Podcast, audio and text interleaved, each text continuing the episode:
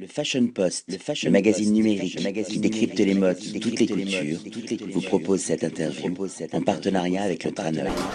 William Arlotti pour le Fashion Post à la rencontre d'un créateur qui vient de Malaisie. Il s'appelle Moto Go. And I will continue my interview in English. Moto, I would like to know what does it mean for you to be in Paris nowadays?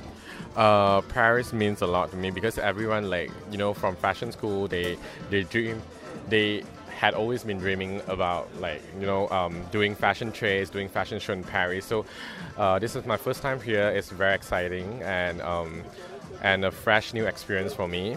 I actually went to went to Milan last season, and it's just opened my eyes because Europe is very new culture and everything. That environment is different because I'm from Asia. So I think Paris was fun so far. So yeah. You seem to be very young. Have you been to fashion school? Uh, yeah, I graduated. I, I studied in Malaysia. I graduated from Raffles College of Higher Education, Kuala Lumpur, and um, I am, am 23 this year. When I when I get a look at your collection, there is technical fabrics, there is new volume, new proportion, and a new technique. Could you explain to me what is your fashion obsession?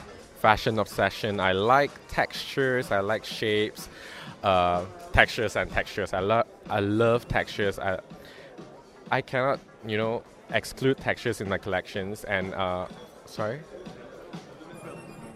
oh, it's still textures. And um, uh, and I everything handmade. So because um, how to say yeah, I like texture. Yes, and moreover, you have the sense of balance with the color, with the color range.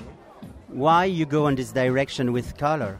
Okay, to be honest, um, I was quite frustrated with using colors, but uh, I just forced myself to start using some because I think nowadays um, dark colors like black and white are very mis like a lot of designers misuse this black and white. So I think I have to force myself to do like um, more colorful because colors and represent me as a designer as well. And um, I just use whatever I want and whatever looks interesting and related to my inspiration, I just use it.